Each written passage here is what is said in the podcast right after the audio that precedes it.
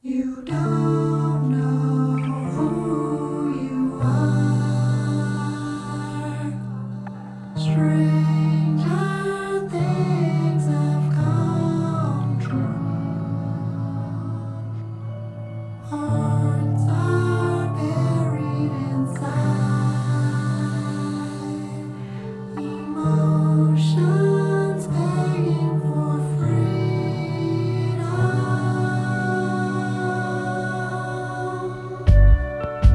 十一世纪初年，极盛现代性化作巨大的企业与 KPI 系统，蜂窝般密集的移动软体封锁，取之不尽的成瘾娱乐和消费，真理般完善的虚无主义知识。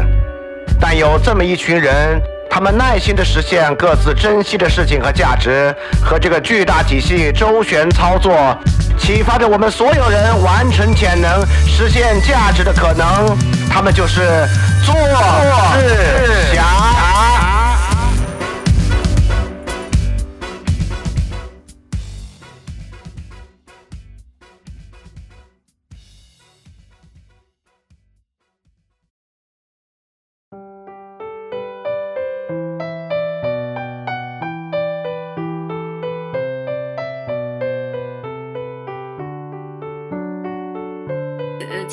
节目是这个做事侠和不知所云播客，然后我今天邀请到的采访的对象是不知所云播客的姚航。那姚航，你来介绍一下你的这个创作的内容。好的，呃哈喽，大家好，我是那个不知所云的播客，我叫姚航。这个播客节目是我和另外一个朋友，我们俩一块儿做的。这这个名字好像挺中二的哈，就不知所云。然后，其实有时候我会想，是不是我们真的讲的讲着讲着就有点不知所云了？呃，我们的节目主要是做一些政治学啊、哲学或者社会学的一些知识分分享，然后主要是我们俩来聊。然后呢，有时候也会请自己的一些呃朋友啊，然后来做客，聊一些 吃的啊，或者说其他玩的一些东西，然后就我们平常聊内容。对，然后呃我自己呢，我是在青岛读书，呃，当然在在学在学校里面，然后呃录录这期串台呢，然后其实挺有意思的，呃，是的，我在抖音上面，然后就呃刷到了。呃，Island，然后他在直播，然后我就点进去，然后就听到了那个结束，我就觉得呃蛮惊讶了，然后我觉得怎么会有啊，怎么会有这个人在抖音上做严肃哲学这些东西？然后我，然后我大致观察了一下评论，然后好像大部分人聊的这个下面评论的东西，好像也跟这个主播在讲的东西有点八竿子打不着的感觉，我觉得呃特别有意思，他还能这样坚持下去做下去，然后就就在这个抖音上就联系了。艾兰呢，然后我讲录一期节目，然后也没想到他自己也有在做播客这些东西啊啊，然后大概可能十几天之后，我们俩哎就要不要串台录期节目，然后我就听了我们这个做事侠这个机制，然后包括我们这个电台节目啊，我觉得这种方式非常有意思，然后我们就一块儿啊做了这期节目。我为什么嗯想要、呃采访你呢？是因为我在第一期做事侠的节目当中，我就说了，我大概想要采访的是两类人。第一类人就是嗯做、呃知识分享。其实现在在整个嗯播客 圈里面，做真正的我认为的好的内容和知识分享内容的播客是极其少的。然后第二类呢，就是啊、呃在那些呃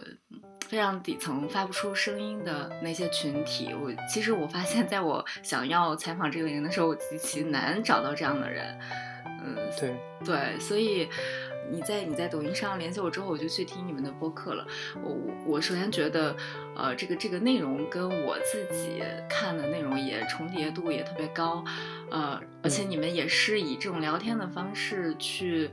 呃，贯穿了非常多对，呃很重要很不错的内容，呃，所以就是我的目标，就是我采访的目标了。或你也可以说一下你做这一呃你做不知所云播客的初衷。啊，那其实这个跟做事侠，呃，这个播客想要呃挖掘的，呃做事的人做事的动机，其实也很重嗯要。做这档节目呢，首先可能就从我自己先来讲吧。然后我大概接触播客的话，其实很晚的。呃，我大概是在疫情的时候，然后那个时候也是我们中文播客比较呃市场比较就突然爆发的那一下嘛。然后大家都在家里面，然后听一些各种各样的东西，读书。然后我就觉得这个方式特别有意思。呃，然后大家这听了一些啊，包括呃这个李呃李慧成老师的那个翻转电台啊，包括 VD 啊，然后其他一些知识分享节目，然后我觉得特别有意思。然后当时呢，呃，我对我自己来说，当时也是在呃读哲学史，然后其他一些内容，然后我觉得就觉得自己就有挺多想要表达的东西吧。然后呃，我觉得这个也是和我一直以来的呃有一个问题意识是相关的。我觉得就是一直以来我都我都我觉得自己的求知欲还是蛮强的。然后我觉得需要去能够啊、知道一些东西，然后好像有那么一个东西在前面等着我要要被我知道一样。然后就就我觉得呃，然后要发声，然后要做什么事情啊、然后我就和啊、我们的我这个朋友，然后我们俩就一块儿，我也觉得这个不错，然后他也正好在做这个呃那个听播客这些节目，然后我们俩惊惊讶的发现，我们两个这个呃订阅的节目的重合量非常之高，然后觉得哎特别有意思，嗯，然后呃，然后其实我们做这个节目，我还有另外一层意思，呃我们做完这个节目之后呢，大概有了几个月之后，然后我们在啊、呃青岛，因为我们两个呃之前都在青岛，然后他当然他现在出国了，然后呃我们俩在青岛就以播客的名义呢，就做了一些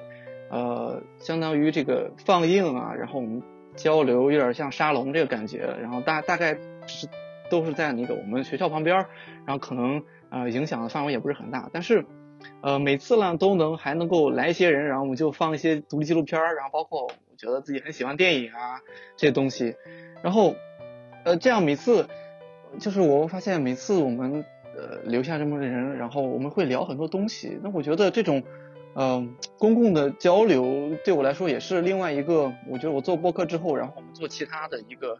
呃一个一一个公共的一个尝试吧。我觉得就嗯在每次呢，我们去呃聊任何东西的时候，我发现大家就身边大家，我们的话题总是回归到这个对话本身，然后好像是就是我们聊着聊着，总要是去探究自己的我们这些对话到底有没有意义啊，然后呃我嗯。们到底能不能说出一些事情啊，然后或者说能不能改变一些事情，当然这些东西嗯。可能呃都都聊了很多了，然后呃其实这个呃我觉得也是我的一个问题意识吧，我觉得呃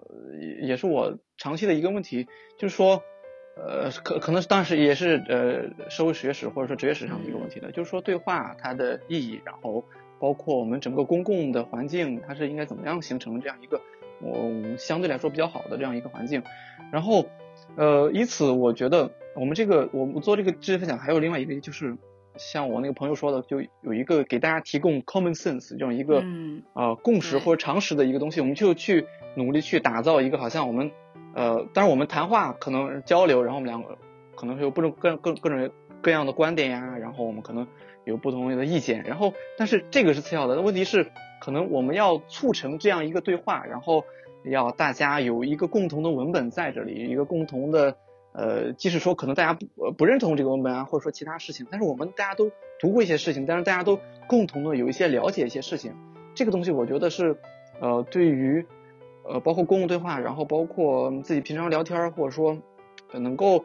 对自己求知都是很有帮助的。我觉得这也是我们做这个事情的一个呃原因之一吧。呃，说回到这个做事，就始终都觉得很多人都不符合，嗯，跟真正的做事在不可为处，呃，做一些事情，跟跟这件事情或者是解困，都八竿子打不着，就是离得特别特别远。就是现在很多，嗯，很多我觉得，呃，称之为自己在做事情。啊、都其实是一种非常自恋式的表达。就是我现在我现在说起来，其实也也是，呃，在也是在批判以前我自己博客一些内容。我觉得就是就是一些一些困惑，或者是或者是我所谓的成长，可能只是一个中二的另外一个呃一个一个账面，就是 就是痛批我之前之前的我自己，就是呃，所以我觉得现在能够称之为。人就非常少，所以你觉得什么样的，嗯，算是做事呢？就是你对做事的标准是怎么样的？呃，我觉得对我来说的话，我觉得其实可能，呃，从我谈话当中，可能就是我觉得我比较纠结于自己的一个呃一个问题东西，就是我觉得大家如果要表达，然后大家如果要真的去呃，就是我我能先问一下，就是大概你觉得对这个做事的理解大概是什么样？切入到一个嗯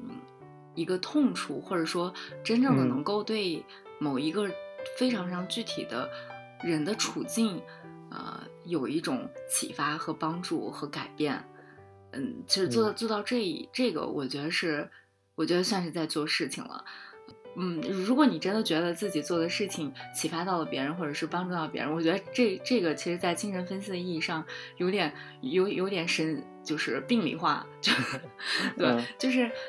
呃不太能说你做一个写写东西、写写文章就叫做事了。对，嗯对对对，OK，我我我觉得，呃，这个东西，我觉得从呃个人主体来讲的话，我觉得好嗯像就不太能够去说，呃好像判定自己是不是在做事或者说什么样。我觉得还是要有一个他者的一个呼应吧。嗯，这个东西，我觉得从哪来呢？嗯，其实我我我我其实我有点不太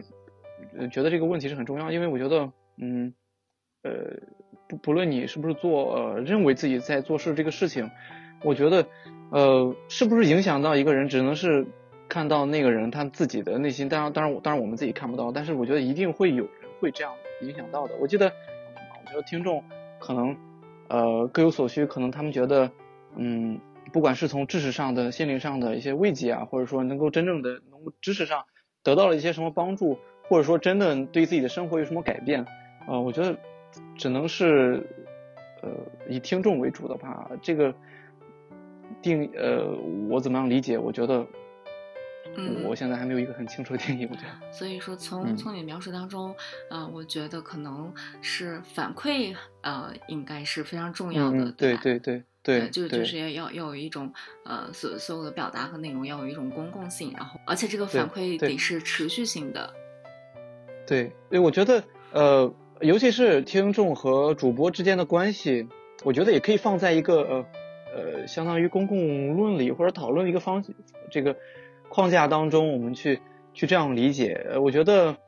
因为我在我接触播客之后，我觉得我自己个人理解是播客它的评论是非常重要的，就是我会很特意的去看一些。评论这些东西，但是可能在其他平台上，我就会好好像可能只关注内容啊，或者说其他东西。我觉得，呃，这个评论是非常重要的，因为它就像是一种，呃，就是可能因为因为其实播客它前身的话，也可能也比较前身，就是我们之前理解的另外一个，好像我们一说电台节目啊，都是呃 radio，然后在那个广播里面的那种东西，那个东西是，呃，可能。呃，当然，当然，其实他们也也需要有一种回馈音，他们可能用那个打电话连线的方式，然后他会跟主播说，然后聊天儿。然后我们自己的播客呢，就是那只能就是说，呃，通过评论的方式，我们两个我们会进行一些互动，然后会有一些反馈回来。我觉得，其实就是你在自己的节目当中也需要有一种呃这样的一种理解，就是说你怎么样把整个播客的呃整个聊天的形式变成一种。呃，我需要得到一些大家，就是，就是我我我不能说就把自己天聊得很笃定，然后当然呃对自己知识的一种自信，我觉得自信还是有的，但是我觉得就需要给大家给听众一个呃理解，然后可能需要他们去有反馈的这样一个空间，然后我觉得这样一个度其实还难还是挺难把握的。我们把自己理可能理解脑脑海中的东西，然后我们用自己的。呃，一种符号去说出来，然后大家可能就用一种另外的符号，这个解释去解释它，然后对对对对对，然后就其实这个这个有很很多时候有很大的差别，大就会存在一个最后不了了之，这个呃讨论就会终止在对对我的节目我想说什么就说什么喽，对对对对，就就确实是会是一个问题。那么在做播客之前，你有尝试过一些呃实践或者是这种公共性的其他的呃维度的事情吗？其实做的还挺少的吧，嗯，我可能主要是因为我自己平常可能稍微喜欢自己写点东西，然后但但是我觉得就可能稍微有点幼稚，或者说我自己觉得不太好，然后我就可能只发在我自己的社呃那个社交平台上，然后就是大家朋友一起看一看，聊一聊天儿，这样我觉得挺有意思的。对，然后其他的确实播客实际上可能是第一个呃怎么讲自媒体尝试吧，或者说可能自我发声的一个尝试。对，第一个啊、了解，就算是你呃开始走上了一个实践这个 的一个过程，算是一个实践的尝试，对吧？也不能完全的定为就是。呃，对，因为我确实觉得，呃，做个播客，自己说说这个，说说那个，跟我真正我心中理解那个实践，真的距离还是挺远的。嗯，就是对对对，其实对对我觉得有时候那个呃，就读书，我觉得其实有时候是一件蛮私人的事情，好像 就是有有时候对我来讲，对，对，就我觉得有有些东西，对对对对，就是我的问那个，然后我理解的话，就是就好像自己有一套自己的理语言去理解，然后我觉得好像说出来，然后用另外一种方式去阐释出来，好像就不太对味儿了，或者说我并不想去有有有这样一个发生，我觉得我自己看了书，然后我觉得就是一个知识上的快乐，让我觉得这是很一件很私人的事情，对。对，这个我还挺理解的，因为因为有时候嗯你真正理解了的东西，真的还挺难说出来的，就是总能说出来就不是那个你理解那个东西了。所以有时候就是，嗯如果说你懂了，你还没有开始做什么的话，那就其实道理也还是没懂。对，其实差不多就是 DTH，就是嗯漫无目的，也算是我我的开始的一个尝试吧。就是我觉得播客更多的是一个学习的一个过程，就是把一个内容甩出去，打包丢出去，然后然后看到看看别人的反馈，就是说为什么就是做播客的人会 很自然的就。就变成朋友，或者是会成为一个所谓的共同体之类的，就就嗯其实嗯有很多能感同身受的东西。所以，那你在就是在这个呃在做的过程当中，就是你觉得所谓的赎己之困，就是你自己最大一个困扰或者是困惑是什么？说到赎己之困的话，我自己的问题的话，就是，就我自己是一个比较难，就是甚至包括我，我觉得现在其实也是，就是就是很难把很难组织语言的一个人。但是，但是这个事情我对他的转变就是，那还是说的不够多。哦，确实确实是，我觉得还是就是这个东西说多了，确实有好有有未必有变好。嗯，我觉得其实我身边可能还有，其实有很大一部分人就是。呃，我但是我我我自己理解，我觉得他们其实有很多东西，呃，很多很多想法，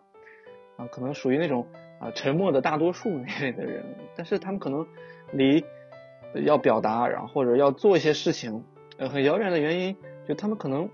不觉得这是一个很重要的事情，就是说，其实我觉得也是每个人理解的不同吧，就是说你是不是要把呃你自己吸收这些知识，或者说你自己认为这些知识这些。呃，你理解的逻辑，把它当做一个公共的东西，能够说出来，要要说出来。我觉得其实这是一个，我觉得做不做事，实际上大家如果能够呃尽力去呃有一个知识上的了解，我觉得都还不是问题。就是嗯，那么你觉得就是就是他们为什么选择了做沉默的大多数是呃是缺缺少了一种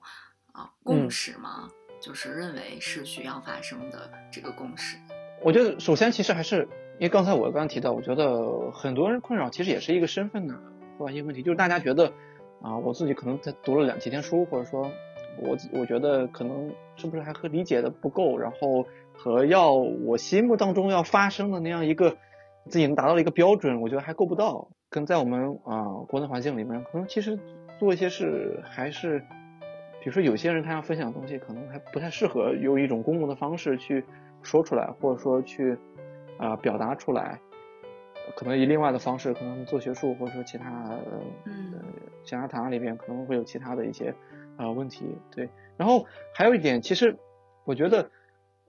呃做事可能这件事情，包括很现在这么多的创作平台啊，你可以做视频，可以做播客，可以做其他任何东西。当然不是远，但是可能还是稍微新一点的。我觉得大家也有需要一个从接受自己，慢慢从一个呃观众到一个呃主播到一个 UP 主这样一种过程身份的转变嘛。可能很多人他们习惯了这样一种听众的角色，他们觉得呃这样一种呃发生的这样一种状态，可能不是他们现阶段所要的这些东西。那其实，在我的嗯体会上，我觉得就是，我觉得，哎呀，我我我学的还是太有限，我认识还是太浅薄啊、我说的东西，我自己还是不够有自信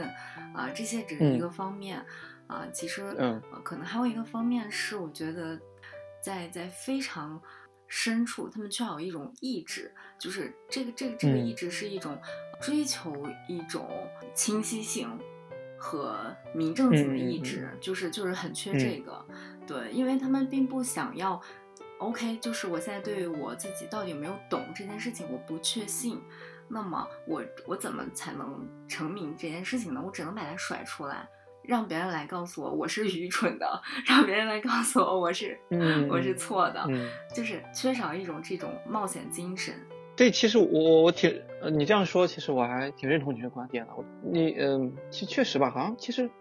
做一件事情还是要有一点这个啊、冒险的东西，那种嗯，追求的东西在里面的。我觉得我们可能永远也等不到那个 ready 的那个时刻的到来，嗯嗯嗯，就是始终你都在变你的想法、你的观点，对你不可能说哦，我现在的我活到了五十岁，OK，我现在觉得自己可以说话了，可以表达，我做个对播客，对吧对？就就是就是很荒唐。那其实嗯，对呀、就是不断的去推翻推翻掉之前的自己对，整个对是是是一个扬起的过程。就就做播客这个东西，确实能够，就是比如说你在准备这期节目当中，你肯定是要要呃做到一个呃，可能你现阶段觉得你要追求的一个完美的一个东西，然后你就会、嗯呃，包括查资料，或者说您尽力的去理解。我觉得这个状态是特别可能你自己平常读书都不太对对就不太会有的。我觉得这个求知的时候，我觉得对对自己的呃帮助也是非常非常，我觉得是对。对对对对，我觉得在这嗯个过程当中，你的目的是极其清晰和明确，你的目的就是为了让别人对对对听懂，而在哎这个目的的支撑之下，你做的所有的学习才变得具体。才不是那么嗯抽象的，好像始终在处理一些非常自我的问题，而那个自我的问题其实是其实是一种很癔症式的一种幻想。我特别赞同这个东西，嗯对，这真的是这样的，对，就是就从我自己对生活的理解来讲嘛，就是有时候我会很混杂的事情，比如说可能生活上一些我觉得就是好像 很想不通的一些事情，我会有一种。嗯。就是我挺，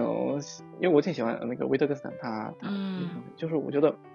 呃，可能有一种那个逻辑原子、逻辑原子的那种方式，我觉得能从一步一步大概可以把自己，但我觉得我说我自己，我觉得有时候就如果情绪上会有很大的困惑或者说一些问题的话，我会用这种方式。啊、用完全很很很逻理化逻辑的这种方式去把自己给摘出这个稍微逻辑一点的东西，能把它摘出来。然后，当然，如果对他人的话，其实我生活当中其实还是挺挺普遍遇到这种问题的。我我比较喜欢一个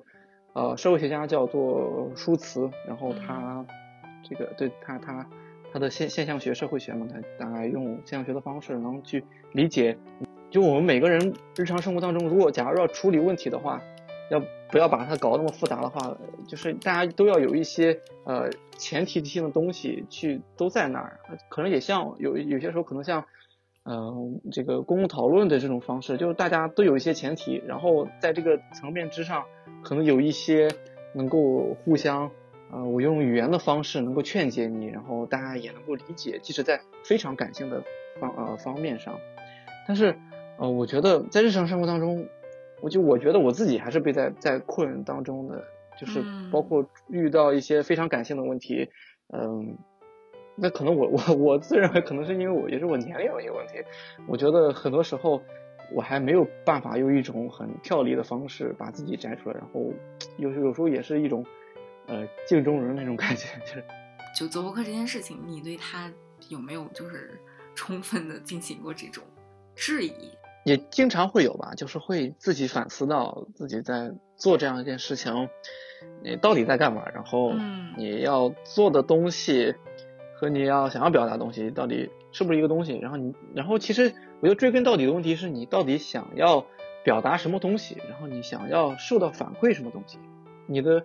呃，我觉得这个目的的东西最终是反映到这个问题上来的。我觉得最原初的冲动是这样一个东西，就是你要先，就是就是，我就是我觉得自己自己自己最要明晰的是想要表达什么东西吧，就是你到底想要，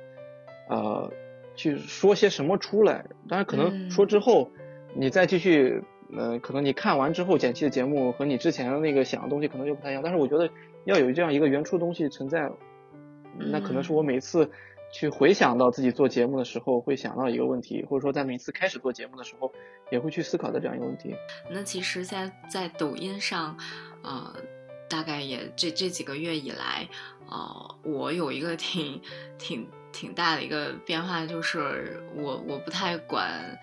管他们是怎么反馈我的，因为这个事情真的是无穷无尽，我只能我只能就是把我自己想做的事儿赶快做完。就是很多人会问你为什么要直播啊？你直播的目的是什么？就是我觉得他们根本就没有资格问出这样的问题。你你在白嫖别人的东西，完了你还要问你为什么要挣，就是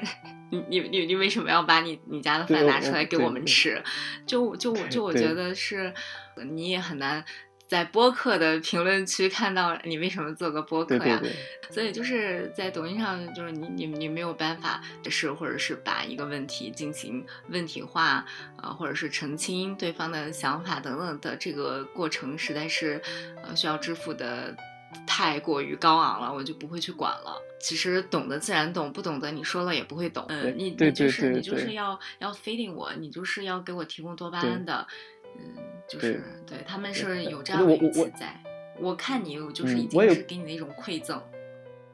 对对对对对，他们会觉得就是我点开你的这个主页，然后或者给你点几个赞啊，或者给你一个评论，这些一些流量这些东西，他会觉得这个这个对你很重要，或者怎么讲。其实选择抖音这个平台也也挺。也也也挺技巧的，嗯。技巧就是因为我之前一直是在那个 Clubhouse 读书嘛，Clubhouse 就是，呃，然后、对对对对，有一个那嗯。个、我我们还有一个读书群，然后好多人也因为 Clubhouse 的、呃读书的呃这个通道，然后加到了我们那个群，然后他们也会组织自己的读书活动，整个氛围就非常非常的、呃纯粹，大家就是看你读书，嗯。哎啊、大家都在同读一样的书，然后加进来，然后自己预定一个时间自己去读，我就完全没有像抖音上这种啊、这种这种。呃，牛鬼蛇神，然后呃呃，Clubhouse 就突然更新不了了。于是，我这个读嗯书的这个环节，因为它已经成为我的一种生活形式了，我每天就就哦就得就得感觉像念书侠一样，嗯然后就就要去做这件事情。因为我去哪儿了？抖音好像没有这类的内容。其实这个平台啊并不重要，就是还是使用平台的人。就是我首先是觉得嗯每一个这个屏幕背后的人，他们都有都是人，都是每一个活生生的人，不应该因为平台而阻隔掉他们跟这类内容的接触的机会。他们他们在这个算法的这个壁垒之下，他们可能嗯、永远也接触不到通过自己的刷反复的刷算法给他们推的内容内容，他们也永远也刷不到一个跟哲学相关的东西，一个真正好的内容。可能就就在这个高墙之下，就是人还是最重要的，跟平台的关系也嗯也不会很大。嗯嗯嗯，对，其实有时候我觉得创作还是，呃，很大一部分程度上可能不要太去预设自己的呃听众比较好的这种。对对对，不管是他们是什么样的呃工作身份，嗯、等等，但在一个最低的限度上，大家都是一个有理性冲动和有生命力、有有嗯。主体性需要去对对对。发展出来的个体。我嗯，我挺嗯，我挺相信这个，就是我觉得，嗯呃，要我觉得求知的人好像嗯。他们本能的有一种，可能很有点悬，我觉得嗯。他们好像都有一种很很形而上的一种一种一种东西在在嗯。他们自己身上。对我觉得可能很也很多人，呃，日常就没有听到这种，但是他可能。突然，哎，有一瞬间跟到了你的问题意识，然后顺着你的思路嗯想下去，哎，他觉得很棒的一件事情。那可能，或者说呃你这个方式，其实我觉得就真的挺好。你你也能看到，我是不刷抖音的，就是我我都嗯没、没有在关注人，嗯，然后然后嗯唯一就跑来抖音开始做视频了嘛，然后我对我看到他给你评论了，对。对我是只关注了他一个人，所以我是不刷抖音，我几乎也不知道抖音上有什么样的内容，嗯。所以所以你嗯还是可你可以发给我看看，嗯，好好。那其实啊、当然很很大一部分内容，我觉得还是都，嗯、我 可不太喜欢了，觉得，但但是嗯。我觉得有些时候，嗯，确实能看到一些很有意思的点在那对，对对对，我嗯。我我我对于内容，我可能有一种就是洁洁癖式的强迫症，我必须得是自己选的，然后我非常非常。的讨厌那种不停的给我嗯。推、内容上，我其实是呃摄取非常的单一，然后但是好处就是我能非常有专题化的呃进行这种内容的嗯嗯对阅读。你后续的计划大概是怎么样的呀？呃，首先还是从播客吧。我、嗯我们播客实际上其实也也也停更了一段很很很长一段时间了，也是各种各样的原因。嗯今天可以更然后了，今天可以更了，对对对，咱可以更了。OK，对，呃，然后其实我。嗯好的，呃，呃，但是其实我们也一又一直在想内容了，但是可能有有各种各样的原因。然后我觉得，当然肯定还是要继续做下去的，但另一方面，我觉得可能需要继续思考的话，就是我们内容的形式，然后包括我们自己，因为我们过去也积累了很多呃，可能听众听众给我们的反馈，然后包括我们自己的一些体验，对我们可能觉得，嗯，在哪些方面上可能。我们还会有一个转变吧，可能然后包括专题或者分享内容一些东西，呃，对这个东西还比较宽泛的。然后其他其实我今天也当然也也暂暂时不先说播客了哈，我嗯先说一下，其实我有其他的，呃，还是有想其他做其他事情的一些呃东西，因为我最近在呃准备一个呃怎么讲一个。呃，其实这个词 有有时候用的用，哎，OK，能听到我说话吗？哦，可以可以，就是你刚刚说呃哦一些其实我其他的，嗯我我最近在对我最近在做一个写一个东西，就是当这个词就是呃非虚构写作的一个，我尝试这样一个东西。然后呢，呃，当然我的主题是关于、呃、中国足球的这样一个一个一个一个东西，因为我觉得它其实能聊的东西蛮多的，但是。但其实我现在也有也是有一个困惑，就是我可能在积累一些材料，但是有时候会导致自己有点无不太好下手的这样一个感觉。就我觉得，呃，从足球足球这个方面，其实还能够看到很多事情。首先从可能比较经世一点东西、伦理一点东西，可能你可能看到很多中国政政治上的一些东西。啊这个其实是一个，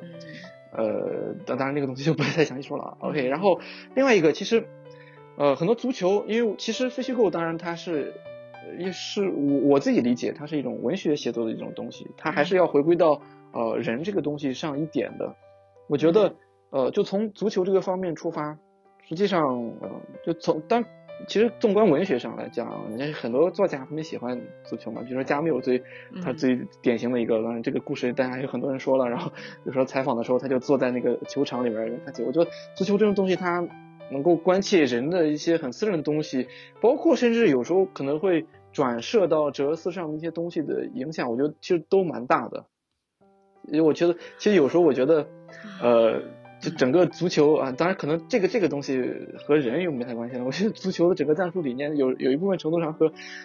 黑格尔那个整个的哲学，它怎么样发展的那样一种感觉，怎么样从呃这个这个意志怎么样体现出来，在这个社会在这个世界上体现出来这样一种感觉，有时候我会觉得很像很相似。但是但是呢，嗯，其实我现在 遇到的问题就是说，可能我有这个想法，但是总是在这个写写或者说入手的方面，或者说呃这个怎么样去铺设，然后去使用什么样的词语，我嗯在这个方面其实最近还是稍微有点困惑，但是我觉得，嗯，还是在想嘛。但是我觉得最最重要的还是要去多体验一些东西。我觉得非虚构还是最需要的，还是要抓素材，然后嗯你需要去能够真心的去呃体会到，嗯，大家做这个事情的状态是什么，大家是不是足球好像也像那种。嗯，有时候像那种在手住或者那种感觉一样，那种微妙的感觉是什么样的？我我觉得这个东西还是我最近在思考的一些问题吧。它可能呃成不成功或怎么着，但是我其实非常想做这样一件事情。我觉得呃嗯这个这整个的呃欲望还是蛮大的。我我呢，当然我我刚才有提到我是影影影视相关专业的东西嘛，嗯其实我在筹备吧，也不讲筹备，就是在商场就是要。怎么样去拍？呃，就是在拍一部纪录片，那这个和要做那个知识分享那些东西就不太着边了。可能嗯因为我不太想把呃我在播客做的事情把它转到呃视频上去，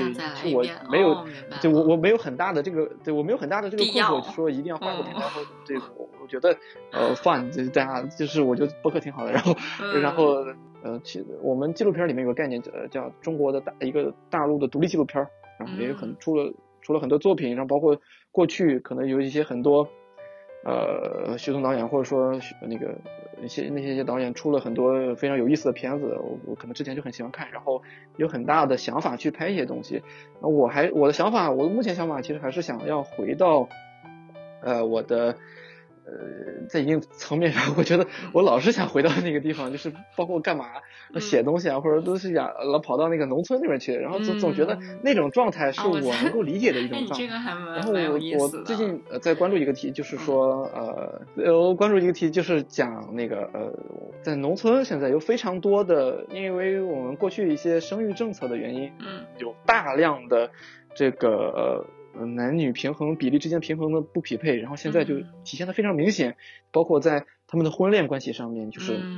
就这个东西差别非常大。然后现在在包括农村很多，包括在县城，他们的这个张力是非常非常大的，可能在相亲里面，或者在，我记得我我我其实我很好奇，就是在这种层面上，他们的爱情关系是怎么样的？我我我，因为我我一直以来也有个，其我觉得，就我们我们第一期节目哈，我们也做了一个这个，就是关于。啊，什么爱在西安上学这些东西，或者西安啥东西，呃，我一其实我一直很很很很很有兴趣，想去去探讨一些这样的问题。我觉得也不只是你说是吧？我们读了书，或者说有了哲学之后，我们才有也能体会到真爱的感觉，或者说对爱情有一个另外的理解。我觉得，因为我们大部分的人还是生活在一个呃这样一种状态，可能日常生活中不去考虑这些东西。那在这种状态当中，可能甚至还会在农村或者在。其他这种关系当中，呃，我们这个婚恋的这个情况怎么样的？我们相亲的时候，人和人之间的状态是怎么样的？我就就挺有意思，对。但是当然，这个呃拍摄的话，就是我们现在还在解决这个问题，就是说要要怎么去拍，或者说呃什么样的方式，就是这个还是我们在布局。但是现在有这样一个啊初步的想法和考虑，去在筹备这样一个东西，能够去。拍到去，我觉得我觉得非常非常棒啊！就是如果整个听下来，我会觉得这个更像是更像是在不可为处做事啊，有点这个感觉，是有点这个感觉了。对，你其实，呃，我我最近看了，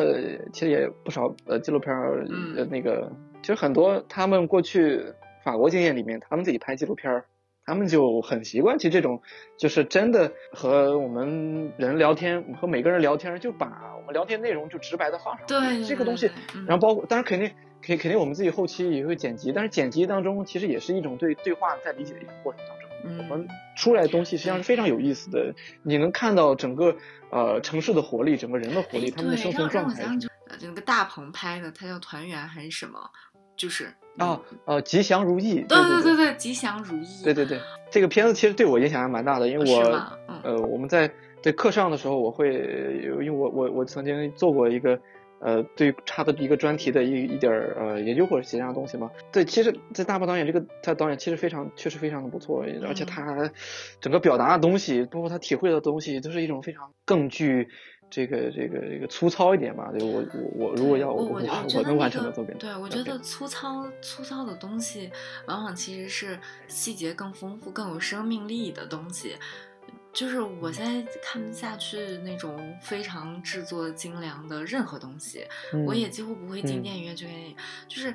就是那种很很粗糙的那种，就比如说大大鹏这个《吉祥如意》里面，就是我让我印象比较深的都是那种特别特别小的细节啊，就比如说在他面对自己亲人去世，然后他在旁边，对对，流不下来眼泪，但是一直在玩手机。就但是，但是他并不是真的在玩手机，他他只是把自己的所有的那个爱欲在那个时刻就注射在对对对，在在那个手机的屏幕上不停的滑，不停的滑啊，生离死别的时候还在一直玩手机，但但但其实那个是特别特别真实，就是那个真实到是。在其实现在在我们 走进医院里面看到的人就是那样的，他他们真的不是在玩手机，他们可能脑子里在想其他的事情，在担心，在痛苦，但是他们就反反反映出来的的状态就是在玩手机，就是就是这些细节，我觉得是只有在那种粗糙的不去勾勒呃那种情绪，表达一个悲伤才能有的那种真实。而我觉得真实的东西才是特别打动人的。对对，其实这是我们呃纪录片探讨的一个东西，就是说，呃，可能就就它能够呈现出来很多未经打磨出来的细节，这种从这种东西能看出来非常多的东西。其实我们的文学作品其实上也有一部分是这样，就是。它能够，当然呃很多作家很厉害，能写出来。那可能我们呃影视作品的话，他就他他他就需要你能够抓住那样一种状态，能够拍出出来。其实其实其实，在我们脑海当中，可能就很多日常生活当中非常多的。呃，就其实，在我画面当中，我一直以来最影响我的一件事情，就是我突然觉得，呃，好像整个世界好像很有戏剧感，或者说，嗯其实，呃，就是或者说，呃，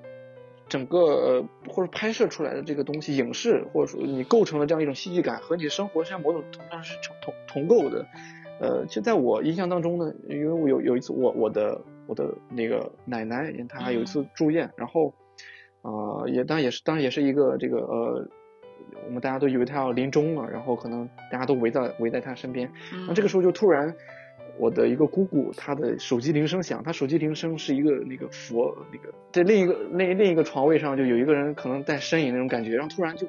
那我们大家都很呃，但是因为我我们我们这边就可能要有规矩，大家都不能哭，然后就不能在老人的床前落泪嘛，然后可能那个那个情绪那个氛围一到，然后就突然就出现那种音乐，我觉得啊那个时候我就突然觉得。有那种东西好像真的，我觉得这个其实影视作品还是有一部分能够，呃，就包括纪录片儿能够去对传递出来这种感觉的。期待你可以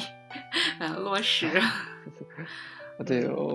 尽一定尽力，我其实很很想做这个东西，就感觉嗯从从一直以来就是看到的话，就其实自己想拍一个欲望还是挺大的，希望能够啊、呃、自己拍出来吧。对，嗯，对。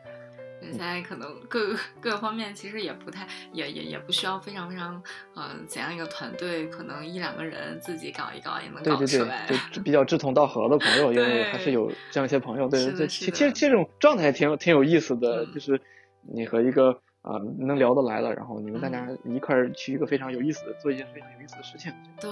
在播或者做做播客啊，呃我跟那个朋友，其实我们觉得有些时候，你两个人在共同创作的当当中，或者说在做事的过程当中，能够产生那种感觉，也是非常有意思的。哦，对，就我刚刚说的这个数己之困，大概我我想我想补嗯充，就是对对于我的困扰，就是我现在特别特别觉得线上录制的一个非常非常大的局限性，就是你线，因为我发现线下的聊天和线上录出来的东西完全是两个东西，之后我就真的对对很不想要再进行这种线上的录制了，就就是尽可能的要要要面对面的啊、录节目吧。呃，但是这个东西一直我我我一直能明白，就是说你在线下和你在你面对面两个人在两个人在物理空间当中能处在一个同一个地嗯方的话，其实那种关系是完全不一样的。对对对，就是那些那些杂多，就是你们对对对在一个场域里面，呃，可能呃表情，你通过对方的表情，你做出的表达和通着电话做出的表达是完全不同的。对，对而且有时候，其实我觉得就是线上录出来会，其实我有时候这播客就需要一种聊天感嘛，大家才能够嗯喜欢。对 你好像所有的所有的力气都在用来对 网络别断了，然后听得清楚。对对，然后我的各种联网什么的。对 哎呀，嗯，好呀好呀，哎，我觉得其实最后有一个问题啊，看，嗯，看看你想不嗯想说吧，就是，就你对于呃，就是你受众的一个设想和启发，以及就是你对于你受众啊、你认为他们的理解的难点，呃，你怎么你怎么去分析和怎么去入手这件事情？对自己受众的设想的话，嗯我觉得我还是比较在很宽泛的市场的话呢，我觉得就是播客比较适用那种群体啊，就是嗯学生或者说呃不超过三嗯三四十岁以上的这样嗯对白领或者说其他的一些呃受过一些呃可能一些教育嗯或者说这这这这这些人群，嗯但是我我希我是希望的没有没有基础呃生存我的困扰的人群，嗯对，我的就是怎么讲？其实有时候我在日常生活当中，我有时候会觉得，就在聊到一些比较严肃的问题的时候是比较困难的。这对我来说嗯，那可能也是我自己个人的一个偏见了。嗯，就是说，我觉得这个共识很大一部分程度上是我是需要修补于，呃，在我这个年龄段的这个呃学生或者说大家需要去呃考虑到去想事情的时候，或者说去参与到一些公共的一些事情的时候，就是我觉得。我觉得这个我们所要创造的这种共识，很大一部分程度上，我觉得受众是要面向这群人的。其实，有时候我会感觉到一种很明显的割裂感。嗯呃，不不仅是在，但生活上还好，因为我们因为生活上大家互相生活，呃，这些方面，嗯、你能够物理空间的接触这些东西熟悉是很快的。但是有些问题，呃，甚至包括政治层面上的，包括一些呃，可能稍微带点意识形态，或者说，但我觉得在嗯大家对这个东西就都不太认为需要交流。我觉得大家就现在不认为需要交流，就是说现在好像在这种世界观里面，就是好像每个人已经同构了一样，就是要么是呃，你要么是这样一个，呃，当然用各种词可以形容的，这种这种资本家什么五百万，或者说，但是确实是我觉得这个鸿沟太大了，我真的不知道在该怎么样去入手。